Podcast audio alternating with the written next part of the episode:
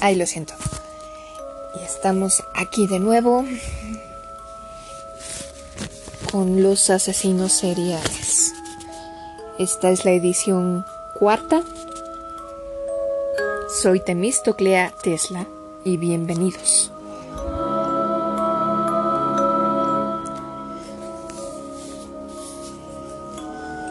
Ted Bundy es el American Psycho por excelencia.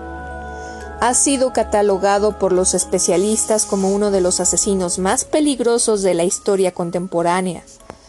Incluso Robert Ressler, el agente del FBI que inspiró a la serie Mindhunter, por sus más de 100 entrevistas a asesinos seriales, confesó en una ocasión que Ted Bundy era el único que en realidad lo desconcertaba y ponía nervioso. Bondi era carismático, inteligente, con una personalidad cruel y retorcida en el fondo.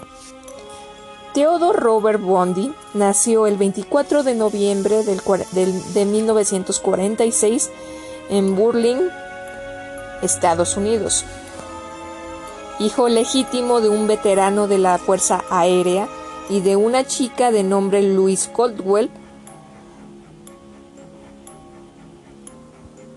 creció pensando, eh, bueno, el veterano ya después no se quiso hacer cargo de él y se fue.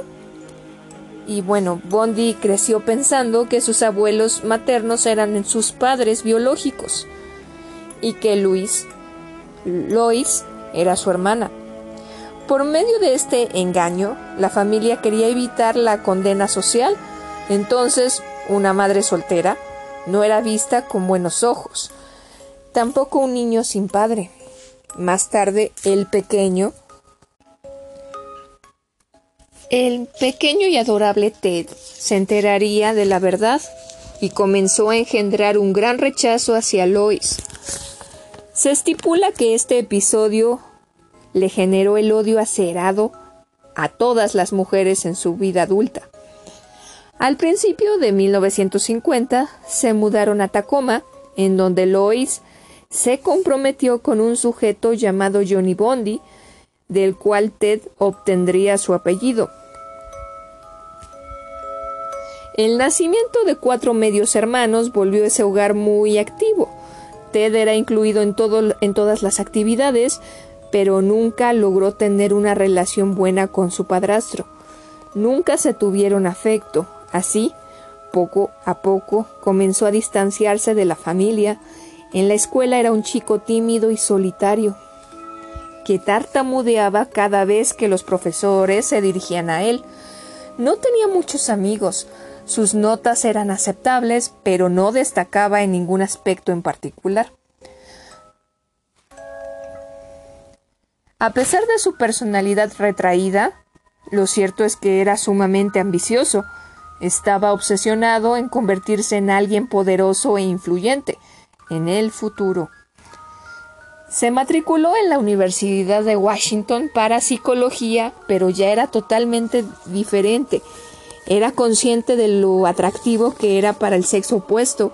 Se volvió divertido, sociable y cada vez que terminaba una frase esbozaba una gran sonrisa. Las chicas de la aula no le quitaban los ojos de encima, derrochaba carisma, sensualidad y seguridad en sí mismo. Sus compañeros le consideraban muy inteligente, pero también muy arrogante. En 1967 se comprometió con Stephanie Dobbs, una chica de clase alta, pero en 1969 Dos años más tarde, Stephanie decidió romper la relación, porque notó que Ted era demasiado voluble, demasiado cambiante, y le causaba estrés. Ted Bundy intentó volver con ella en varias ocasiones, pero sus cartas y llamadas no la harían cambiar la decisión. Bondi se sintió rechazado y humillado. Es entonces cuando comenzó a acechar a sus primeras víctimas, todas ellas similares a Stephanie y a su propia madre, mujeres bonitas, de cabello largo y castaño, partido en medio, delgadas, de ojos color miel. De años antes ya tenía la costumbre de espiar en las casas aledañas a chicas mientras se cambiaban de ropa. Ahora las seguía por callejones oscuros y las agredía con garrotes. Por suerte estos primeros ataques no fueron fatales, pero fueron la antesala de su fantasía, cometer su primer asesinato. Poco tiempo después, completamente renovado, se matriculó en una segunda carrera en la misma Universidad de Washington, esta vez Derecho. Parecía haber superado por completo la ruptura con su exnovia, cuidaba meticulosamente su aspecto, se afeitaba todos los días, usaba lociones caras, practicaba su forma de hablar y de caminar frente a un espejo se convirtió en poco tiempo en una personalidad magnética y popular en el campus, en donde compañeros de carrera y profesores alababan su inteligencia y le auguraban un futuro brillante como abogado. Pero el sexo despertaba lo peor en Bondi. Varias de sus exparejas habían notado tendencias sádicas cuando hacían el amor con él. Algunas habían sido sometidas a ahorcamiento durante el coito, a recibir recibían la orden de quedarse totalmente quietas mientras las penetraba, como si fueran cadáveres. Sin embargo, solo creían que era excéntrico. Además de conquistador, Bondi quería ser recordado como alguien famoso e influyente. Así que comenzó a relacionarse con personalidades del Partido Republicano para hacer un, hacerse un nombre en la política. Formó parte de diversas campañas con el único fin de adquirir contacto aquellos, con aquellos que tenían poder. En medio de esta ajetreada vida, en 1973 se reencontró con Stephanie, su antigua novia. Stephanie quedó muy impresionada con el cambio de Bondi, se veía mucho más maduro, seguro de sí mismo. A un par de semanas Stephanie volvió con él. Le pidió matrimonios. Algunos meses más tarde, ella aceptó sin titubear. Pero semanas después, Bondi la abandonó sin darle ninguna explicación. Jamás respondió las cartas y llamadas de su despechada novia que no sabía que pudo salir mal. Lo que no sabía es que Ted se había obsesionado con la idea de reconquistarla para luego abandonarla. Esa era su venganza. Bondi continuaba interpretando su papel de estudiante modelo, pero tenía sus fantasías.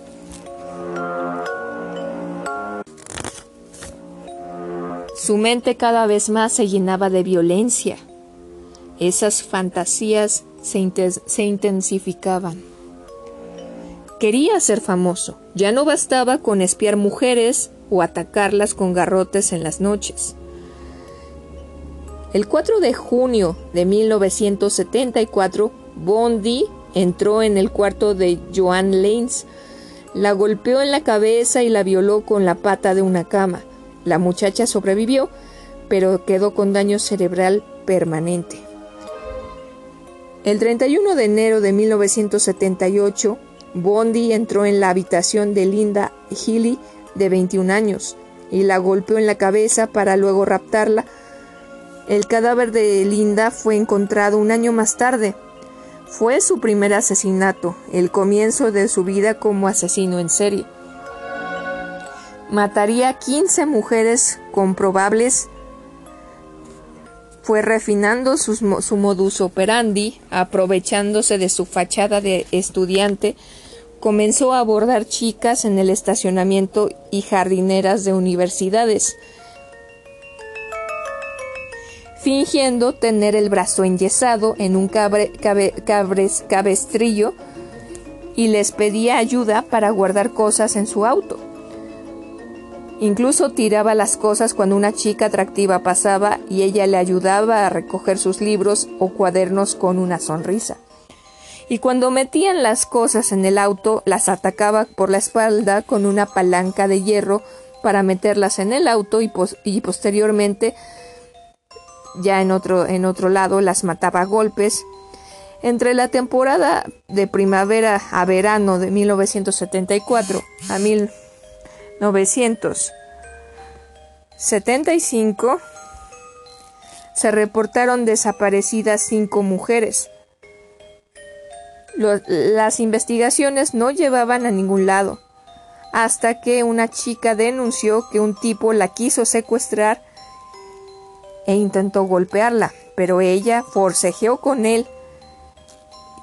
Le costó mucho trabajo escapar porque no podía abrir la puerta del auto. Por dentro no había palanca para abrirla. Estaba el seguro puesto, así que salió huyendo por la ventana. Dio, un retrato hablado de él. Bondi intuyó que lo estarían buscando, así que se mudó al estado de Utah, donde continuó matando pero de forma más sádica. Los cadáveres encontrados por la policía tenían múltiples fracturas y marcas de mordidas en glúteos, pecho y cuello. Solía degollar a sus víctimas mientras que a otras las decapitaba. Para mediados de 1975, Bondi ya había cambiado de residencia, esta, esta vez en Colorado. La policía comenzó a intercambiar información con otros estados, algo completamente inusual, pero tantas universitarias desaparecidas los puso en estado de alarma. Un día, un oficial de tránsito, de tránsito que se encontraba en su ronda intentó ponerle una infracción a un Volkswagen que inmediatamente se dio a la fuga, causando una breve persecución donde Bondi terminó detenido. El agente encontró en el auto cuerdas, un pasamontañas, guantes, una linterna y unas esposas. Un destornillador también. el policía intuyó que el sospechoso no andaba en buenos pasos, no se le podía detener por esos objetos y se requería una orden judicial para revisar su domicilio. Así que el policía tuvo que guardar su nombre archivado cuidadosamente en la comisaría por si acaso. Unas semanas después es detenido nuevamente porque una chica a la que había intentado secuestrar lo reconoció los exámenes forenses y registros policiales comenzaron a vincularlo con varios asesinatos. La policía estaba segura que al, fin, habían atrapado al asesino en serie que tenía en alarma a más de cinco estados. Aún no se imaginaban la magnitud del caso. La noticia impactó a todo Estados Unidos. Ted Bundy no parecía un asesino. Reía y saludaba, daba entrevistas, llamaba por su nombre a los periodistas y era amable y tranquilo, insistiendo en su inocencia. El primer juicio de Bondi causó expectación. Fue televisado. El primer juicio de un asesino en serie visto en cadena nacional. La gente, sobre todo las mujeres, cuestionaban su supuesta culpabilidad.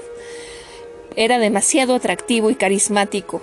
Hasta tuvo un club de fans apoyando la idea de que era inocente. Él parecía siempre, él aparecía siempre en primera plana. El fallo del primer juicio fue por secuestro agravado. Fue encontrado culpable en 1976 y condenado a 15 años de prisión. Sin embargo, los investigadores esperaban con ansias el segundo juicio, donde sería acusado de asesinato grado 2.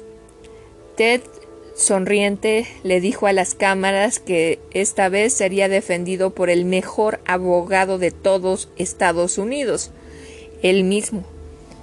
El caso Bondi creció aún más Muchos estadounidenses estaban inseguros respecto a su culpabilidad. Era educado, demasiado inteligente, demasiado gracioso, demasiado agradable.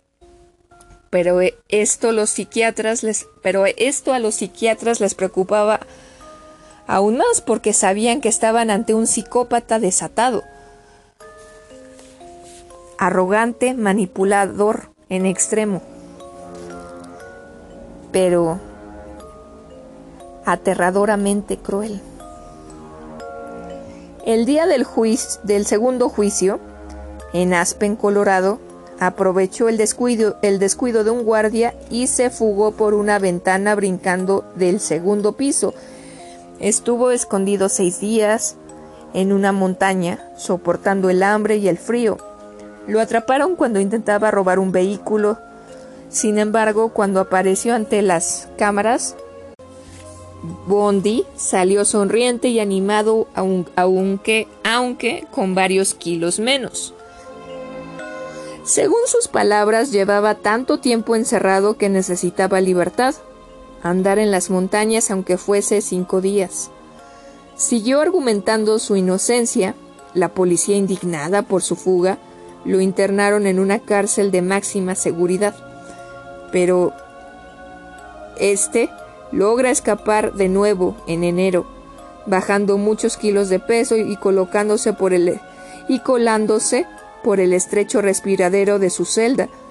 Tuvo 40 días de terror donde estuvo matando de forma compulsiva del 14 de enero de 1978, pero el 14 de enero de 1978 Bondi ingresa al edificio de la fraternidad Omega y asesina a dos chicas, además de herir a otras dos. Las atacó con una barra de acero mientras dormían, las violó con diversos objetos y también las sodomizó. No satisfecho con este brutal asalto al salir de ahí, atacó a otra mujer. Le, rompió la mandíbula en cinco partes. El 6 de febrero volvió a atacar, pero esta vez a una adolescente de tan solo 12 años llamada Kimberly Hitch. El perfil de esta víctima es completamente distinto a todas las anteriores y se volvió un paradigma para los expertos. La raptó y asesinó mientras la violaba. Sus restos fueron encontrados en Florida. El FBI tuvo que intervenir en la captura de Bondi, ya reconocido como asesino en serie, y entró en la lista de los 10 hombres más buscados del país. Finalmente, el 15 de febrero de 1978, fue detenido por un policía que reconoció las placas como robadas y sin querer detuvo a uno de los grandes criminales de la historia. Mostró resistencia, pero fue sometido e inmovilizado. Fue llevado a la comisaría. Su tercer juicio fue en su tercer juicio fue sentenciado a la silla eléctrica por los asesinatos en la fraternidad universitaria. Las pruebas fueron una chica que le reconoció al salir de la escena del crimen y los yesos sacados de sus dientes y los yesos y los yesos sacados a sus dientes, que encajaban con la huella de las mordidas. Bondi había hecho reír al juez y jurado se había representado bien, pero el mismo juez, Edward Cogan, tras dictar sentencia de muerte, dijo públicamente que lamentaba ese talento desperdiciado, que le hubiera encantado verlo en tribunales trabajando como abogado, que no sentía antipatía hacia él y que se cuidara. Tras haber perdido de nuevo un juicio, Bondi se mostró apagado. Era un hombre inteligente, pero su enorme ego y arrogancia subestimó a los policías, jueces y jurado. Pronto se dio cuenta que morir en silla eléctrica era probable. Tuvo un tercer, eh, tuvo otro juicio, el de Kimberly Hitch, y siempre tenía excusas para confesar o entregar el paradero del resto de su, de su del resto de, de sus espérenme tantito tengo problemas técnicos del resto de sus fechorías ayudó a la policía a atrapar en Seattle al asesino del Río Verde con el afán de postergar su ejecución. Bondi confesó 36 asesinatos, pero los expertos aseveran que las cifras eran como de, de, de, mil víctimas. Pidió tres años para dar el, el para dar detalle de sus muertos, de todos sus, los muertos. El 30 de septiembre, una turba esperaba. Estaban afuera de la comisaría. Bueno, de los tribunales, perdón.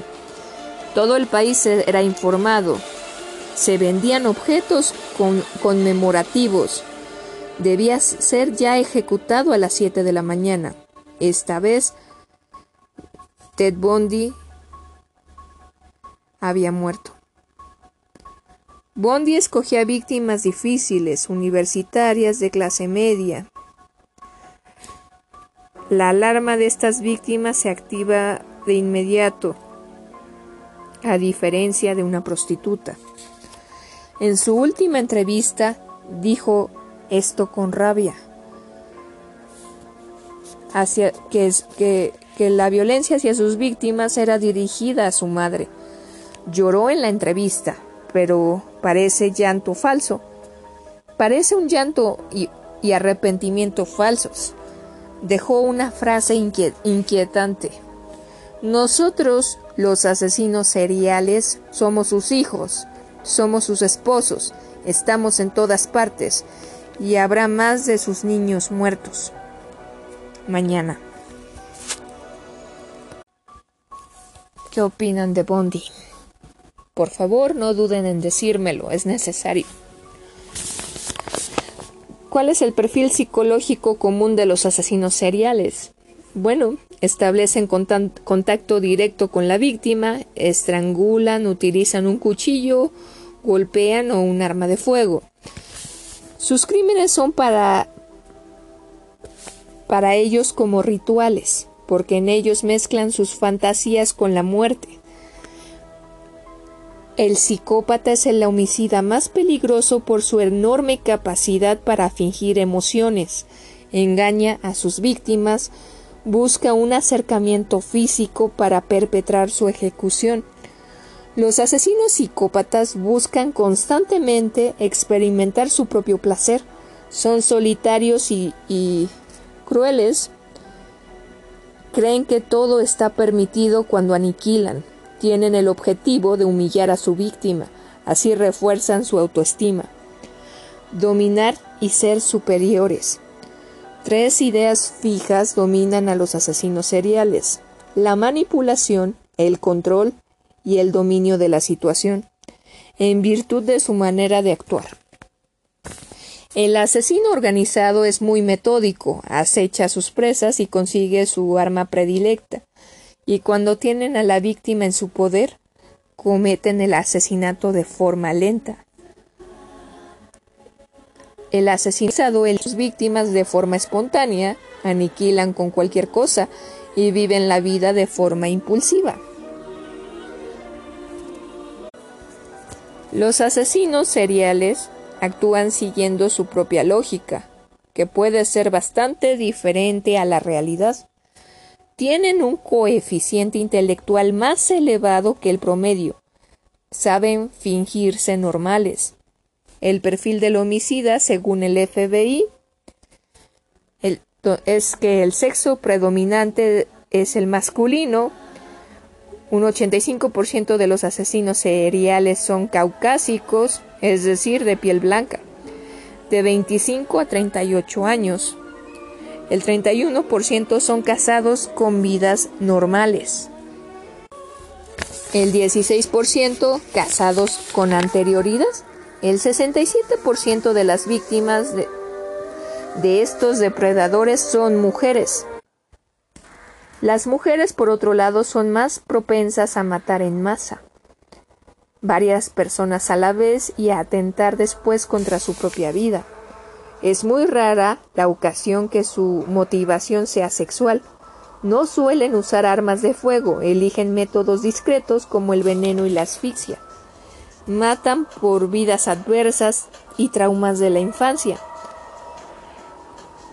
Erzsébet Báthory mató a 600 mujeres por su pasión estética por la sangre. Pedro Alonso López en Colombia mató a 300 niñas por su obsesión con los vestidos de, mujer, de niña. 100 de ellas fueron comprobables en Ecuador, Colombia y Perú.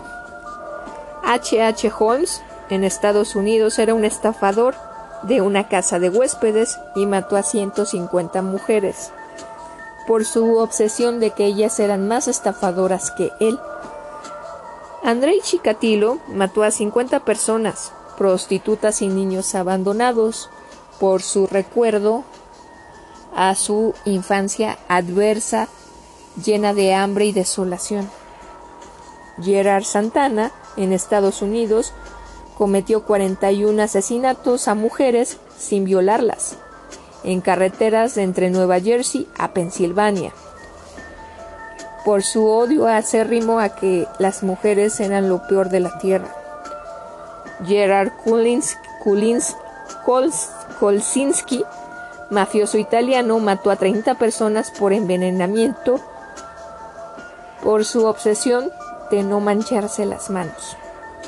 John Wayne cometió 33 crímenes, inició en 1976 su cadena de asesinatos a adolescentes masculinos a quienes violaba y también torturaba por su obsesión y odio a los que él consideraba homosexuales.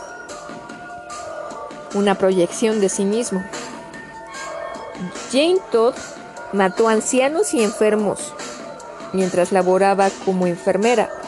31 asesinatos en total fueron las víctimas de esta enfermera quien les daba sobredosis de morfina por su obsesión de ser un ángel de, que velaba por su descanso eterno. La mayoría de asesinos seriales pasan súbitamente de la euforia y fantasía de cometer un crimen a, la, a justificarse que tuvieron una razón para hacerlo y de ahí pasan a una depresión extrema. El contacto con la realidad se vuelve borroso. Es, ojo, es muy raro que les dé esta depresión. Bueno, antes de cometer estos crímenes, ellos no eran dados a sentir depresión. No quieren fallar y saben, aún así, perfectamente la magnitud de lo que van a hacer. Suelen llevarse un recuerdo de la víctima. El dúo dinámico de Ressler y Saprek en el FBI trabajan, trabajan en una teoría de cómo se hace un asesino. El 60% ha perdido a uno de sus progenitores o tiene un núcleo disfuncional, padre tirano, madre débil o viceversa, que intentan proyectar una familia feliz ante la sociedad. La relación es violenta, especialmente a veces, bueno, la mayoría de las veces con la madre, de madre a hijo. Detona un asesino. Es, esto especialmente detona a un asesino. Y se ha comprobado que entre más comunicación exista entre una madre y su hijo, menos violenta será la actitud del hijo cuando sea adulto. Vienen de una familia distante, fría, cruel y con poco contacto corporal. Es un hecho que los asesinos seriales fueron maltratados en la infancia. A menudo se usa a Ted Bundy como el ejemplo perfecto de un psicópata. Era encantador, apuesto y muy elocuente. Sabía ganarse la aceptación de todos, aunque jamás sociabilizaba con ellos. Era un depredador. ¿Nació para matar? No. En las tomografías que se les, se, se les han realizado a los asesinos seriales, incluidos los psicópatas, hay el mismo patrón. La corteza orbital del sistema límbico vertical está apagado y es el área de empatía, preocupación, culpabilidad. En resumen, la conciencia.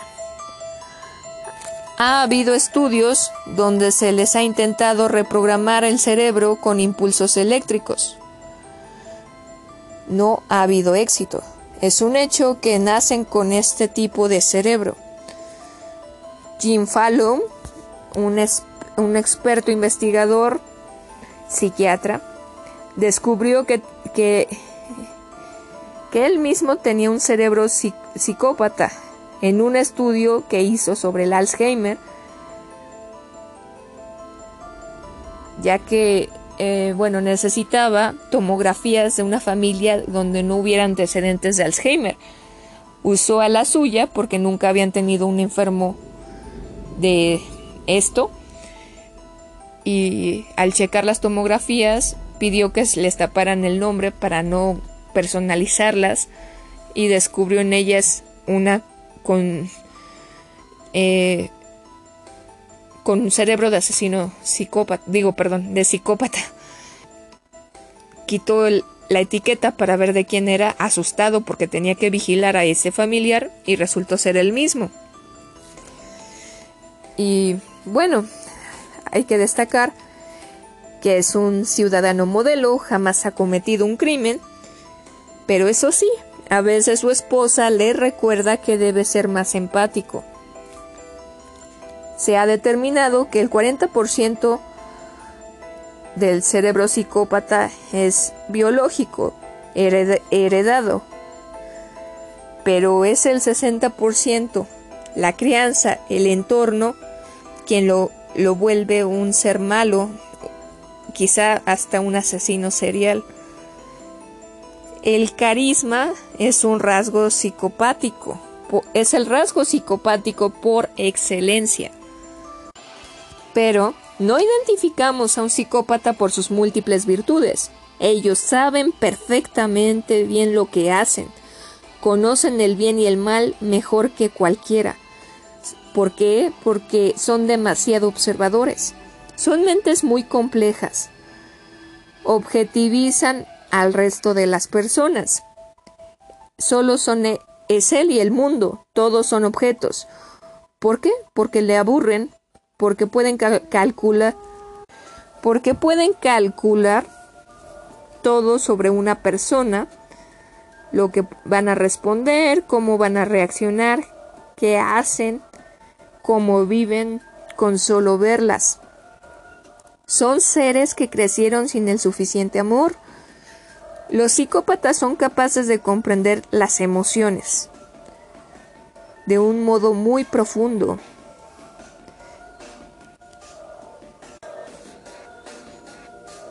Diferencia entre sociópatas y psicópatas. los psicópatas son antisociales. Es genético con, problemas, como dije antes, en la neurología del cerebro. Bueno, es obvio al decir neurología, lo siento. Si tienen un núcleo familiar turbulento, si tienen este núcleo familiar turbulento, se desarrolla su crueldad. Pero si son apoyados y amados, son unos ciudadanos prominentes. Son neutrales comúnmente, no le tienen miedo a nada y ven a la tristeza y al miedo iguales. No suelen ponerse tristes. El sentimiento que más bien les embriaga es la frustración por no obtener o tener la vida que quieren.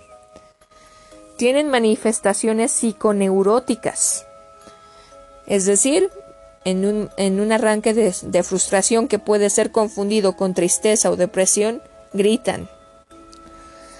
La sociopatía es una la sociopatía, los sociópatas son personas normales. No se nace sociópata, se forman a través de la violencia o de actividades desviadas. Tienen narcisismo y egolatría fantasiosos. Es decir, fingen ser personas que no son, enaltecen las acciones que realizan y pueden llegar a ser muy mentirosos. El psicópata es muy inteligente, tiene asimetrías cerebrales, la moralidad les da igual, son muy realistas, son ordenados no, no en los objetos de su cuarto, por decir, sino en las acciones que realizan.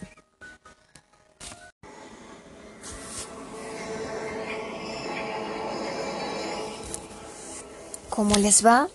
Esta es la nuestra eh, bueno la parte número 5 de este curso taller de asesinos seriales. Bienvenidos, soy Temistocla Tesla y comenzamos. Hoy les voy a hablar de las clasificaciones más famosas de los psicópatas. El psicópata integrado subclínico. No van a delinquir, viven y tienen puestos prominentes en la sociedad, analizan absolutamente todo, con nada se ponen nerviosos, imitan el miedo cuando les parece necesario demostrarlo, eh, comúnmente tienen puestos en la política. El psicópata solapado es amistoso, muy amable, pero con su familia es posesivo y la va a lastimar emocionalmente culpándola absolutamente de todo. El psicópata codicioso puede matar a sangre fría, está enojado con la sociedad, roba y destruye. Eh, psicópatas integrados subclínicos, el que les dije que no van a delinquir, famosos, bueno, comprobados, son Charles Chaplin y, y Picasso, Pablo Picasso. Sigo. El psicópata tiránico es el que se hace asesino. Es demasiado cruel demasiado sádico, le gusta lastimar. El psicópata áspero siempre va a estar humillando a cualquiera que le rodea, no, o sea, no solo a su familia. El psicópata primario tiene una personalidad muy difícil, de todo se enoja, de todo busca pleito. El psicópata secundario se le puede considerar tímido, aunque en realidad no lo es, simplemente no le gusta hablar con él. Se encapsula en sí mismo.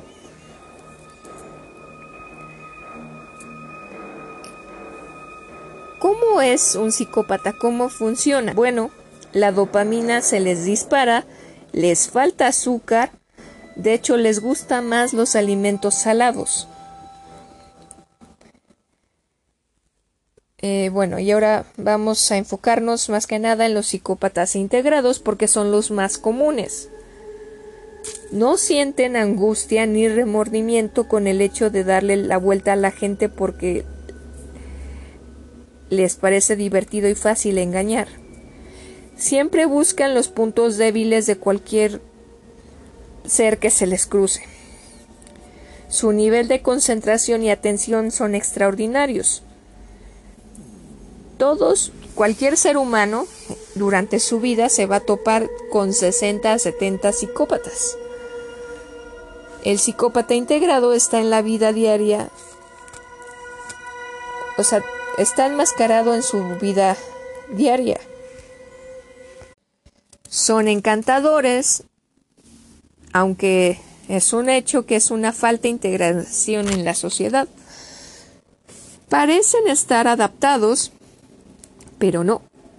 Llegan muy lejos en sus profesiones y si llegan a ser empresarios, psicopatizan a toda la empresa, es decir, la ponen neurótica. Ahora les voy a hablar de un asesino. Espero que me digan si lo consideran un psicópata o un sociópata. Iván Milat, el asesino de mochileros. Las desapariciones en Australia son muy comunes. ¿Por qué? Bueno, porque es el sexto país más grande del mundo, tiene 7 millones de metros cuadrados y además más de la mitad es, es puro bosque o pura vegetación casi virgen donde se ha explorado muy poco. El 19 de septiembre de 1992, unos jóvenes que habían salido a trotar avisaron a la policía encontraron el cadáver de una chica. La policía llegó, pero tenía el los restos tenían un avanzado estado de descomposición. Esto ocurrió en el bosque de Belanglo. La policía cerró el área y comenzó a buscar pistas cuando dieron con un segundo cadáver. Era Caroline Clark, y eran, eran Caroline Clark y Joan Walker, dos chicas inglesas que se habían extraviado solo un par de meses antes. La vida del doble crimen no dejó indiferente a la policía.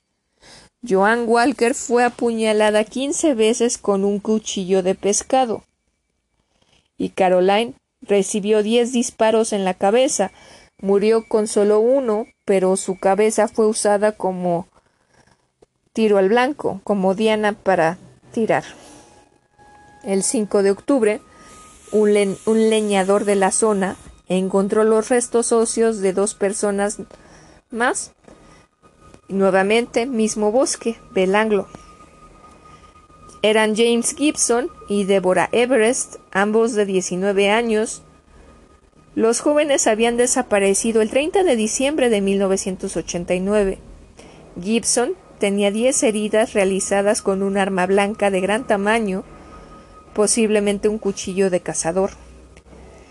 El asesino le había perforado el corazón, los pulmones y una vértebra en la parte superior de la columna. El cuerpo de la chica tenía la mandíbula rota, fracturas en el cráneo, heridas en la frente. Las similitudes con el homicidio de las chicas inglesas no se hicieron esperar. Era evidente que aquí había gato encerrado. Había muchas cosas que los que hacía pensar que era el mismo asesino. En las zonas donde se encontraron los cuerpos había vestigios de una fogata, envases de cerveza y colillas de cigarro. Las tres mujeres fueron abusadas sexualmente. Era un hecho que era un asesino serial.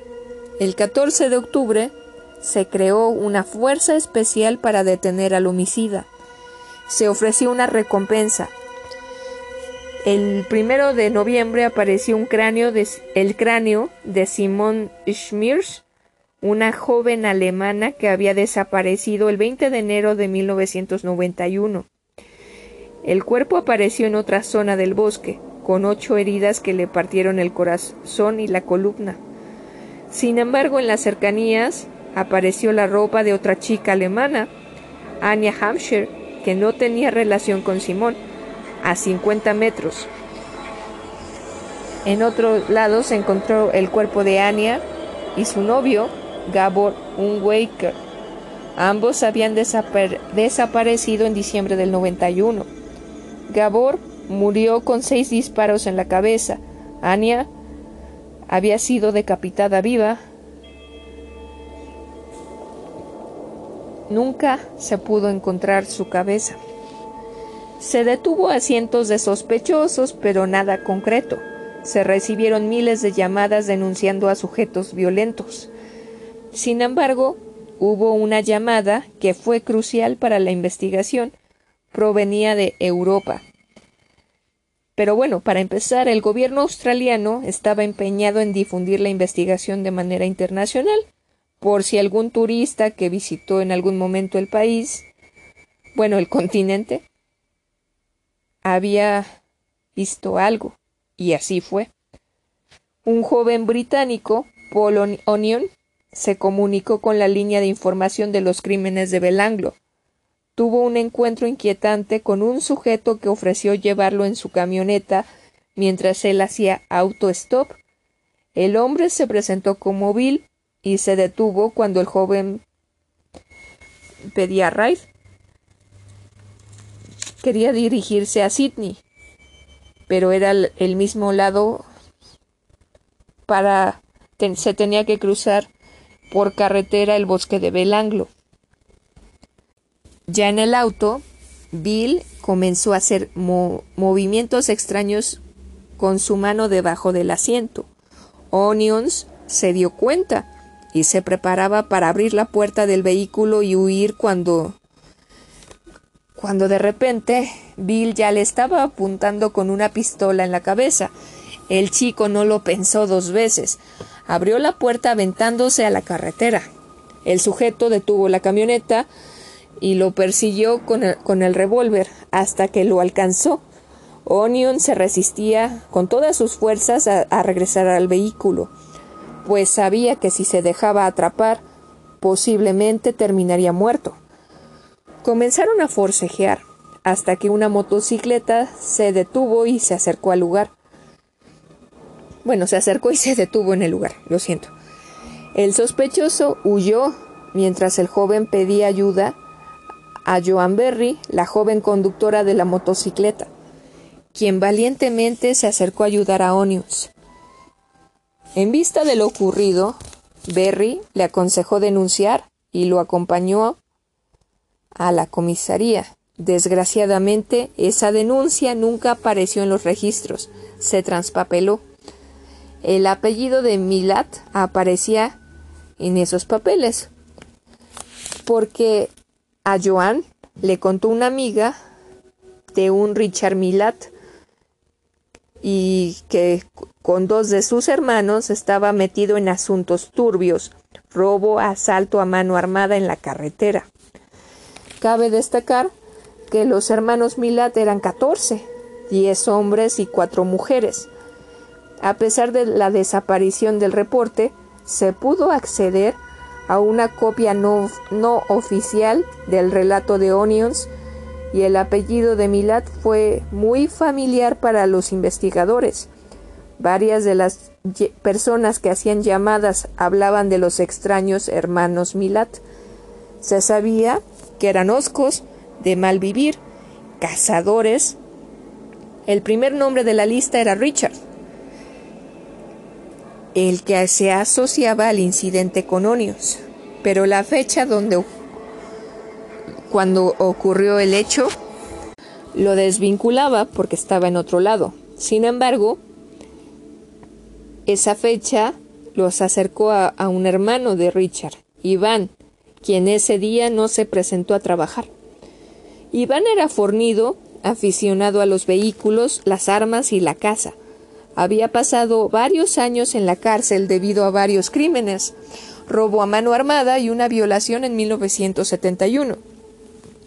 Era un coleccionista de armas de todo tipo y propietario de una cabaña en el bosque de Belanglo. Las malas lenguas decían que mantenía relaciones sexuales con una de sus hermanas y se metía con todas las novias de sus que habían tenido sus hermanos. Definitivamente su reputación era peor que Richard. No todo en él era negativo. Dentro de su familia tenía un estatus y era el preferido de su padre. Sabía pelear y le enseñaba a sus hermanos aunque les decía que solo lo usaban si se tenían que defender de alguien.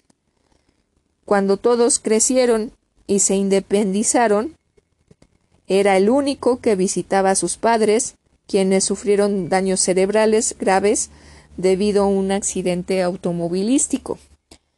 Iba a verlos, compraba comida, podaba el césped y les mantenía la casa limpia. Se casó en 1975, pero su esposa lo abandonó en 1987 con el argumento de violencia doméstica. Se divorciaron en el 89. Trabajó casi 20 años en el departamento de carreteras. Uno de sus jefes dijo que no era violento y literalmente dijo lo siguiente. Si tuviéramos una fábrica llena de, Iván, de, Iván de Ivanes Milats, podríamos duplicar la producción. Fue el mejor trabajador que he tenido. La, policía tenía una lista de más de 250 sospechosos, pero decidieron concentrarse en él. Lo siguieron por días hasta que consiguieron una orden de aprehensión en, su contra. Solicitaron a Paul que viajara a Sydney a reconocerlo. Iván se dio de inmediato cuenta de que la policía lo seguía, pero se mantuvo tranquilo.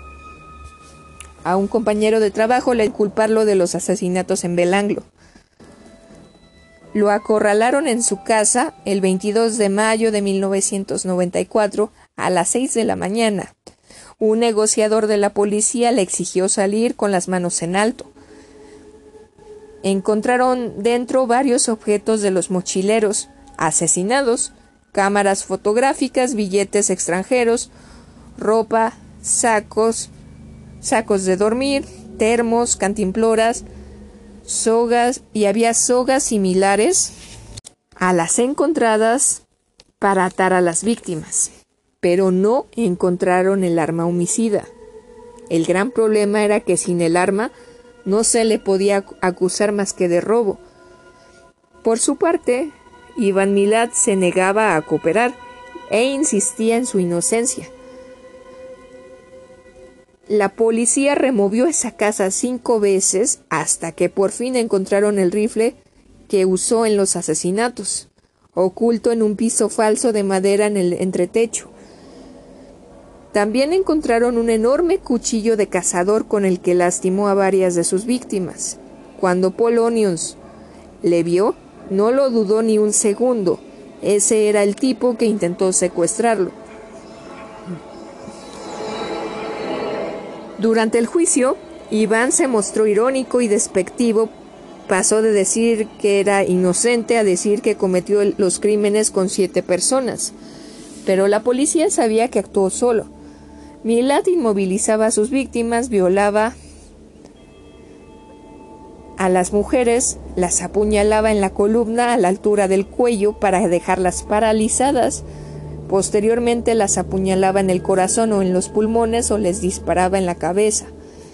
El 27 de junio de 1996 fue declarado culpable de siete asesinatos y un intento de asesinato y secuestro, condenado a siete cadenas perpetuas y 18 años de cárcel. Existían demasiadas preguntas que jamás fueron respondidas. El testimonio de Onions fue puesto en duda porque el día que ocurrió su intento de secuestro dijo que fue un hombre de treinta y tantos de un ochenta y cinco metros, cuando Iván tenía en ese momento cuarenta y seis años y medía unos setenta. De hecho, el abogado de Milatz dijo que Onions seguro se topó con Richard más alto y se ajustaba más a las características porque tenía treinta y cinco años.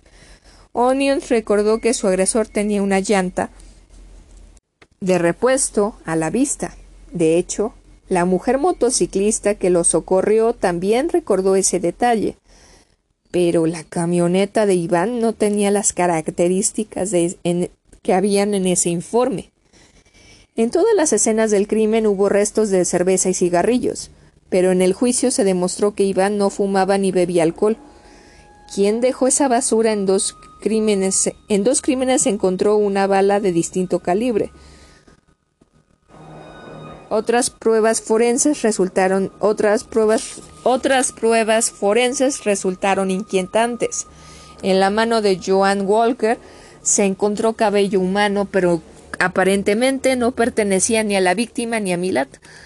Posteriormente, las muestras fueron destruidas y en los informes se dijo que dichos cabellos pertenecían a Joan.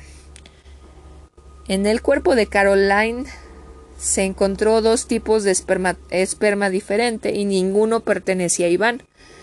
El mismo juez que lo sentenció dijo que dudaba de que, que actuara solo. El padre de Gabor dijo que su hijo era muy fuerte y que se necesitaban mínimo dos hombres para someterlo. Gabor medía un 86 metros y solía cortar árboles que él mismo cargaba en sus hombros. A pesar de todas estas pruebas que ponían en duda que fuera solo un asesino, el caso se cerró. Tras las rejas, Milad demostró un comportamiento sumamente agresivo. A las 24 horas de estar preso, se peleó con otro reo. En otra ocasión fue sorprendido intentándose fugar con otro preso, que apareció colgado en su celda al día siguiente. Según algunos presidiarios, Milad se enfureció con su compañero porque fueron descubiertos por su culpa. Fue transferido a una cárcel de máxima seguridad, donde deseaba privilegios, y se hizo daño a sí mismo comiendo corchetes, navajas de afeitar, para obtenerlos. El 20 de enero del año 2009 se amputó el deño meñique con un cuchillo de plástico para mandarlo a los tribunales. Según las palabras de su otro hermano, Alex Milad, Iván estaba aburrido y quería llamar la atención. En 2011 perdió 25 kilos tras someterse a huelga de hambre para acceder a una consola PlayStation, pero no lo consiguió. Los siete espeluznantes crímenes consternaron a todo el continente se hicieron películas sobre asesinos australianos y las preferidas eran sobre Ivan Milat, como Wolf, Wolf Creek. Sin embargo, se cree que cometió otros crímenes. En el año 2010, un sobrino nieto de Iván Milat asesinó a un amigo en el bosque de Belanglo. Tenía solo 16 años y se le sentenció a 30 años de cárcel. Con esto acrecentó la mala fama de su familia. A causa de esto se ofrecía una experiencia turística terrorífica en el bosque de Belanglo, un paseo como viaje de terror extremo. Estos viajes guiados se cobraban muy caros, pero paulatinamente fueron prohibidos por quejas de los, de las, de los familiares de las víctimas. En 2019 se le diagnosticó a Iván Milat cáncer de esófago y estómago. Falleció dos meses después, el 27 de octubre del 2019, en el centro correccional Long Bay a los 79 años.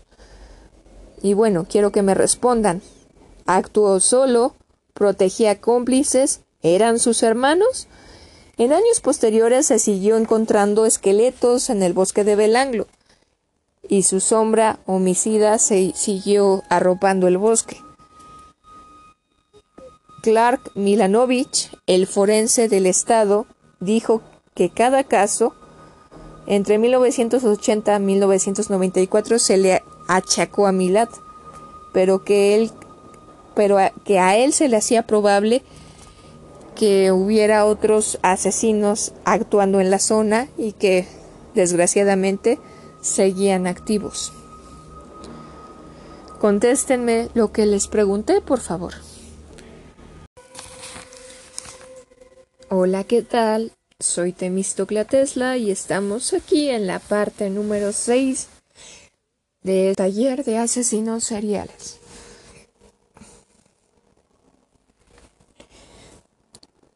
Cristina Soledad Sánchez, la mata taxistas. En 2010 fue detenida una mujer de rasgos duros pero aparentemente tranquila, acusada de quitarles la vida a cinco taxistas. Se deshacía de los cuerpos en un pozo de agua potable de más de 250 metros de profundidad en las faldas del Cerro del Fraile, en García, Nuevo León, México. La mujer fue identificada como Cristina Soledad Sánchez Esquivel, la autora intelectual y material de estos crímenes. Nació en 1979 en Monterrey, Nuevo León, México, en una familia llena de carencias y, e incomodidades, donde el vestido y el calzado eran un lujo. De niña sufrió hambre, múltiples abusos en reiteradas ocasiones, quedando embarazada a los 16 años, dio a luz a su primogénita María Guadalupe. Con el paso de los años, procreó cinco hijos más, tres mujeres, además de María, de María Guadalupe, y dos varones, a quienes amaba y cuidaba siendo una madre atenta y amorosa. Mucho tiempo se dedicó a trabajar en las obras de construcción como plomera. Sus compañeros la describen como trabajadora, excelente madre, pero muy celosa con su esposo, aunque él tenía un amante. Un día, a las afueras de la terminal en Saltillo, Coahuila, tomó un taxi. Buscaba un perfil particular, hombre mayor de más de sesenta años, de complexión delgada y y chaparrito. Era el taxista Héctor Manuel Nerio. Dicha mujer no llamaba la atención, era una pasajera más, robusta, de tez morena, de apariencia tranquila. Ella le dijo que cuánto le cobraba por llevarla a García Nuevo León, ya que había perdido su autobús. Le mostró su boleto y le dijo y el taxista le dijo que 500 pesos más equipa el más cierto precio por el equipaje. Ella negó con la cabeza, pero subió a la parte trasera del Nissan Suru. El viaje fue incómodo.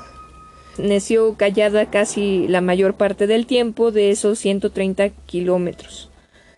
Se puso nerviosa cuando pasaron junto a dos patrullas de la Policía Federal. Una vez entrando a García, comentó que unos familiares la estaban esperando. Le dijo al conductor que la llevara a los arcos de Icamole. Este accedió, pero al ver que el camino comenzó a ser de terracería, se retractó, puesto que no metía su carro a esos caminos. Ella, disgustada, le dijo que tenía que ir por el dinero, que sus familiares ya la estaban esperando y que la subiera hasta la loma para poder pagarle.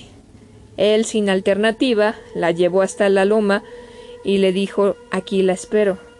Pero Cristina se posesionó del lado izquierdo del piloto con la mano derecha lo, ahorcó con el cinturón y, y, con la izquierda le amenazó con una navaja.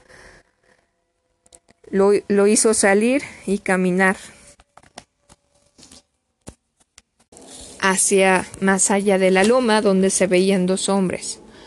Avanzaron, pero él logró soltarse y como pudo, salió corriendo, aunque ella alcanzó a darle una puñalada. Corrió como loco, llegó a un rancho donde pidió ayuda. Eh, ahí los inquilinos, bueno, los residentes lo querían curar pero él no se dejó, pidió que llamaran a la policía, por favor. La policía llegó en diez minutos y les describió el hecho. No le creyeron porque era muy raro que una mujer cometiera esa clase de crímenes. Pusieron en marcha la búsqueda del, taxi y lo encontraron en la carretera manejado por una mujer. Fue detenida. La sorpresa fue mayúscula cuando confesó robos, más crímenes y homicidios. Tenía dos cómplices, Aarón, de 27 años, y el Rolly, de 17. El alias del Rolly era el Azteca. Detalló el modus operandi de abordar un taxista viejo y chaparro que no representara amenaza. Lo despojaban del taxi y sus cosas y se deshacían del cuerpo en un pozo de agua potable. Le enseñaron fotos de desaparecidos y ella señaló a Abdiel Mendoza Hernández, de 68 años, de, a quien aventó al pozo. Eh, la familia del señor Abdiel lo buscaba desesperadamente, incluso habían marcado a su teléfono y ella había fingido ser la amante y les había pedido que no lo buscaran más. Abdiel lo aventaron al pozo vivo y él gritaba en el fondo y le aventaron piedras hasta que se cayó, hasta que dejó de escucharse su voz.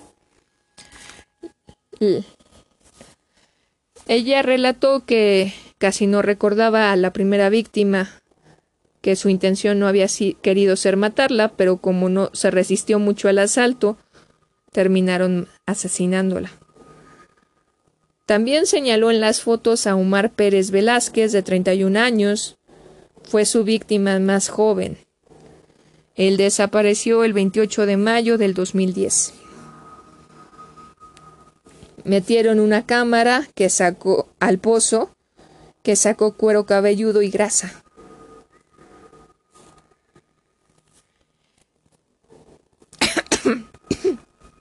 Eh, fallas técnicas, lo siento. Otra víctima hizo una denuncia. Esta víctima tenía 54 años y se salvó porque lo habían encerrado en la cajuela para llevarlo al pozo, pero se escapó de ella. Aarón el Azteca fue detenido mientras trabajaba en una maderería. Él negó todo. Se dijo ser inocente. Trajeron expertos en extracción de pozos y sacaron un cuerpo a una profundidad de 200 metros. Tenía aproximadamente tres semanas de putrefacción. Solo se podían hacer pruebas óseas para poder identificar su, y su, su identidad. Encontraron un segundo cuerpo al día siguiente. Los psicólogos dijeron que tenía que esta mujer, Cristina, tenía tendencias al sadismo y era antisocial, demasiado introvertida. El segundo cuerpo era, bueno, se descubrió que estos dos cuerpos eran el primero era Omar Pérez, de 31 años, y el segundo era Abdiel Hernández, de 68 años. Posteriormente se encontró un tercer cuerpo y, a la detenida se le condenó el 20 de febrero del 2011 a 158 años de prisión. Y a Aaron Hernández 152 años pero la pena máxima de su estado resultó ser de 62 años. Así que lamentablemente podrían salir en menos tiempo por buena conducta.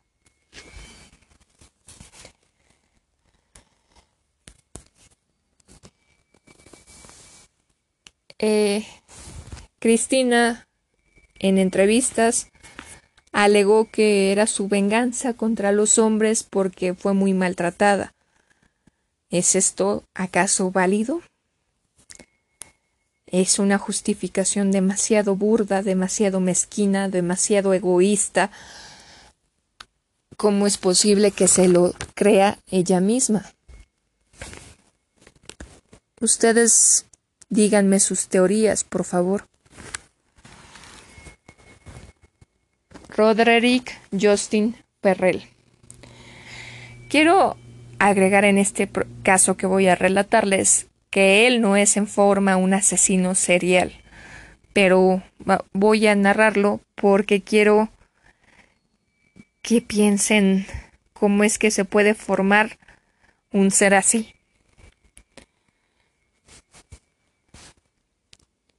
Cuando fue detenido, mostró ser, ser muy inteligente. Jugaba con los periodistas en, turno, con el periodista en turno. Evitaba que se le viera como un monstruo. Sonreía y era manipulador. Comparado, fue comparado su magnetismo con el de Charles Manson. Se entiende, se entiende que la gente lo siguiera por lo mismo. Tenía un clan vampiro y cometió un doble crimen brutal y absurdo en el año de 1996. Murray es una localidad de Kentucky, Estados Unidos, que se ha distinguido por décadas en dos aspectos primordiales. Primero, en que posee los mejores programas de básquetbol y el, y el pueblo, y el segundo, el pueblo alberga el Museo de los Boy Scouts. Es una comunidad totalmente conservadora. La policía recibió la llamada de una chica que encontró a sus padres muertos que las víctimas eran Naomi y Richard Wender, Wender de 54 años y 49 respectivamente. El lugar era un caos, se llevaron un poco de dinero y un auto y el auto de las víctimas. El móvil no, no parecía ser el robo. La magnitud de la violencia era extrema terrible. Richard Wender se encontraba dormido en un sofá cuando fue atado con un objeto y con y, fue atacado, perdón, con un objeto contundente que le destrozó el cráneo. Los sesos estaban esparcidos en el sofá. Además le habían quemado uno de los hombros con un cigarrillo encendido, formando una letra V. En la cocina, el cuerpo de Naomi estaba en el piso en un charco de sangre, también con el cráneo triturado. La conclusión de la policía era que la persona que entró en aquel 25 de noviembre de 1996 entró solo para matar. El crimen, cubierto en todos los noticieros, destacaba que la hija menor Heather Wender, de 15 años, se encontraba desaparecida. Finalmente la policía, la policía dio con Heather y sus y tres, y tres amigos adolescentes, quienes habían huido hasta Luisiana. El líder del grupo era Roderick Ferrell, quien confesó la autoría de los crímenes. Él, decía ser Besago, un vampiro de 500 años de edad. Y aquí es donde la historia se pone más turbia. Roderick Ferrell nació el 28 de marzo de 1980 en Murray, Kentucky. Su padre lo abandonó a él y a su madre a semanas de su nacimiento. Él y su madre nunca pudieron estabilizarse y estuvieron dando tumbos de hogar en hogar. A la vez Sondra, bueno, Sondra Gibson, su madre, hizo una malsana relación con su hijo. Lo metió en rituales horribles de magia negra. El chico confesó que fue violado por los amigos de su abuelo a los cinco años en un ritual de un grupo llamado Black Mask, en donde presenció un sacrificio humano. Esto jamás fue confirmado, pero sí sabían que Sondra Gibson y su familia estaban relatos ritualistas. La madre de Roderick se puso furiosa por la violación, encaró a su padre y lo amenazó que no volviera a tocar a su hijo. Pero no lo denunció. Por aquel entonces, su situación económica era tan mala que tuvieron que seguir viviendo bajo el mismo techo. No volvió a ser abusado, pero seguía siendo violentado por su abuelo hasta que pudieron independizarse y mudarse a Florida. Sondra confesaría que ella y su hermana mayor por la noche eran violadas por su padre en la adolescencia. En la escuela Roderick destacaba con excelentes notas, pero era frío y se distanciaba de todos. Se dio cuenta de que era mucho más inteligente que los demás y comenzó a desarrollar delirios de grandeza. Se dio cuenta que no era ni fuerte, pero podía ser convincente y manipulador. 1994. La película Entrevista con el vampiro fue un éxito. Los jóvenes se sintieron fascinados por él, comenzaron a vestir de forma gótica. Roderick comenzó a vestir de forma gótica, se tiñó el cabello de negro, decoró su cuarto estilo Hellraiser y luego cuando vio la película Highway, Highway o El Reino de las Tinieblas en español, en 1995, la cual cuenta la historia de un hombre que muere en un accidente automovilístico, pero vuelve a la vida y establece una conexión psíquica con un asesino en serie, del cual ve sus crímenes. En el film, dicho asesino es identificado como Basago. Ferrell tomó el nombre como alias de vampiro, aunque no sabía lo que significaba. Tiempo después descubrió que era, un, que era el nombre de un príncipe del infierno, un demonio de gran poder.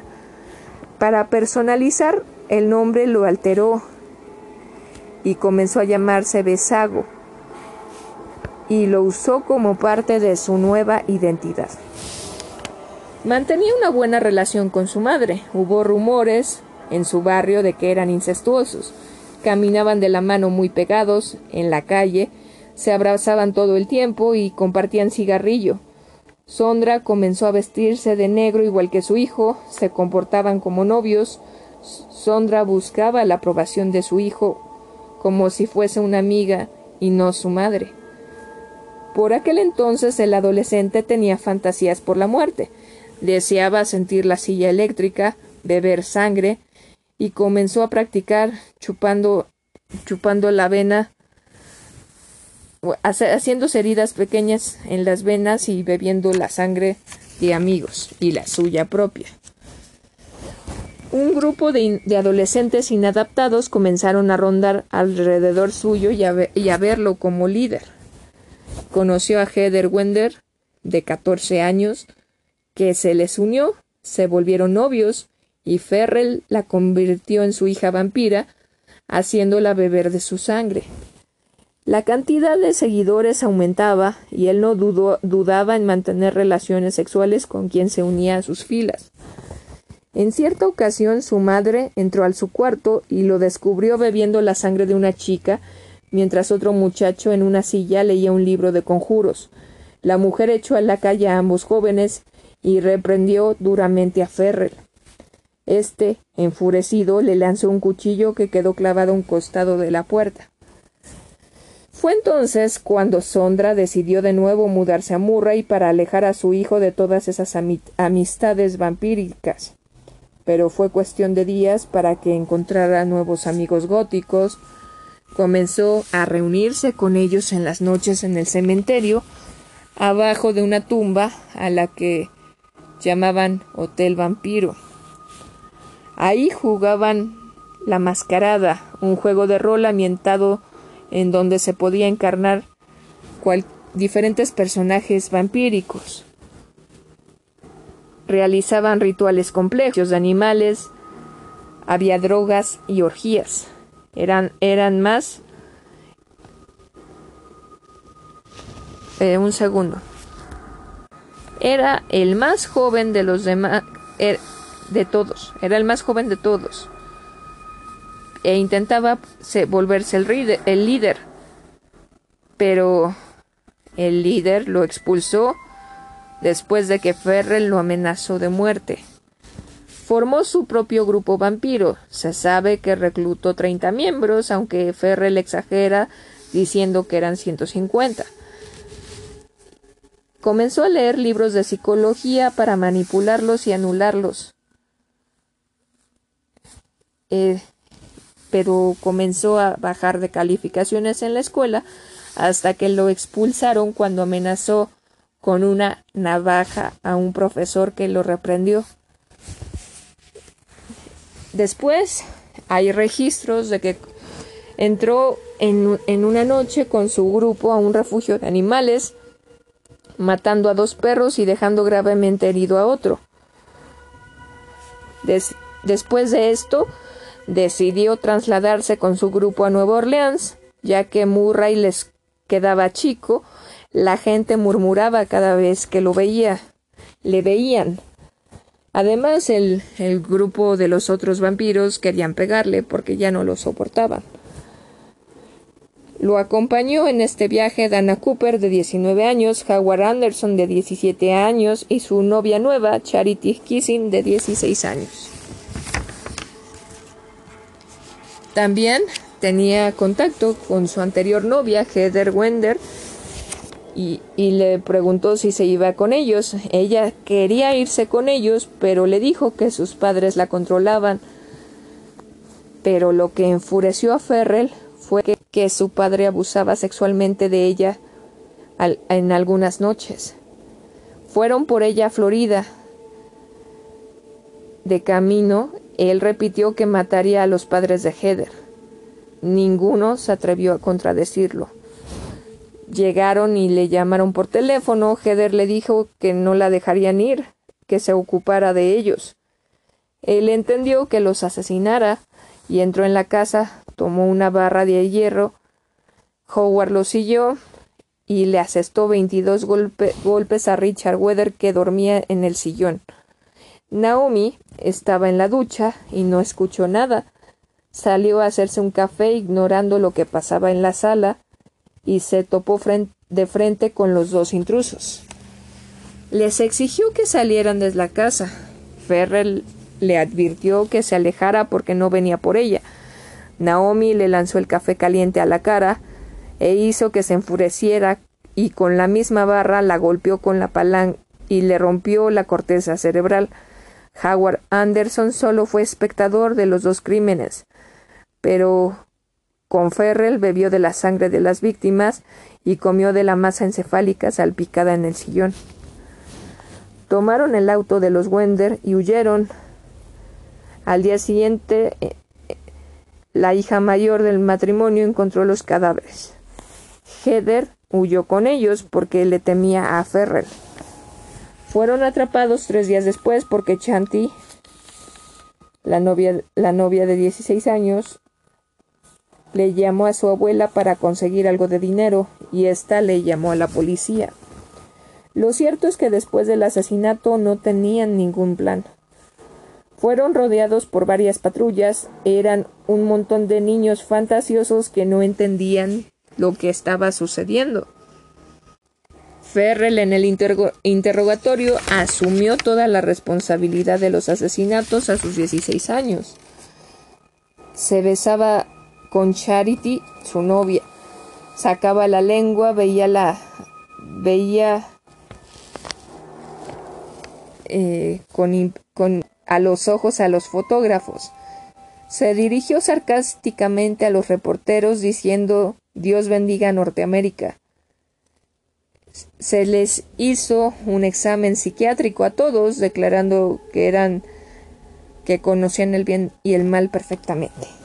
Charity Kissing fue condenada a 10 años de cárcel. La pasó muy mal durante el juicio, ya que estaba embarazada y perdió eh, al bebé a los dos meses de gestación. Dana Cooper fue condenada a 17 años por ser mayor de, durante el crimen. Tenía 19 años.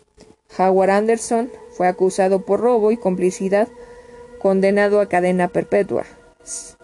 Su caso podría ser revisado porque en el 2016 la Corte dictaminó que los crímenes cometidos por menores de edad podían ser bajarse la, la condena. Roderick Ferrell fue condenado a muerte, se convirtió en el prisionero más joven para ser enviado al corredor de la muerte. Pero después, después de un tiempo se conmutó la pena a cadena perpetua, ya que había tenido una infancia terrible, se descubrió que Sondra se prostituía en casa, coqueteaba con los amigos de su hijo, incluso con él mismo. Parecía que todo el entorno de Ferrell le era repulsivo y explica su comportamiento. Sigue tras las rejas. Concede entrevistas a periodistas, psiquiatras y morbosos. A sus 39 años es muy diferente a cómo se veía adolescente. Ahora es pasivo, menos desafiante, tiene el pelo corto y usa gafas. Su discurso es cambiado, su discurso ha cambiado, dice, dice actualmente entender el daño que hizo a la familia de las víctimas. Pidió una reducción de condena al haber sido por haber sido menor de edad. La familia de la familia Wender se negó a que se le bajara. Heather quiso es no quiso estar presente. Ferrell ha demostrado ser un reo modelo y hay una profesora de Texas con la que tiene una relación sentimental y ella le ofrece su, un hogar y trabajo si es que llega a salir de prisión. ¿Les parece esa? Cuéntenme qué opinan de la personalidad de Ferrell, por favor. Ahora voy a le voy, voy a decirles unas características de los psicópatas. Eh, esto lo recopiló Kevin Blando, que es un psicólogo experto en psicopatías. Número uno, tienen una tenacidad o dureza combinada con la inocencia de un niño. No sabes cómo, pero eres consciente de sus talentos excelsos, aunque se comporta de forma infantiloide.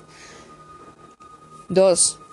Los psicópatas encarnan incongruencia porque se puede contradecir a sí mismo, cambiar totalmente su punto de vista de forma radical, también manifestar, manifiesta, también es bipolar de cierta forma con las muestras de afecto. 3.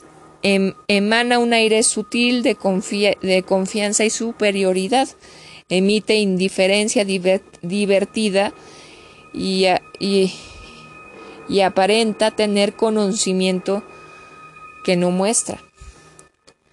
4. Te dice historias sombrías y desagradables que hizo en el pasado. 5. Duerme poco, están siempre en movimiento, buscando la, la estimulación constante. Puede dormir de 4 a 5 horas por noche. 6. A veces muestra respuestas emocionales poco convincentes como si sobreactuara.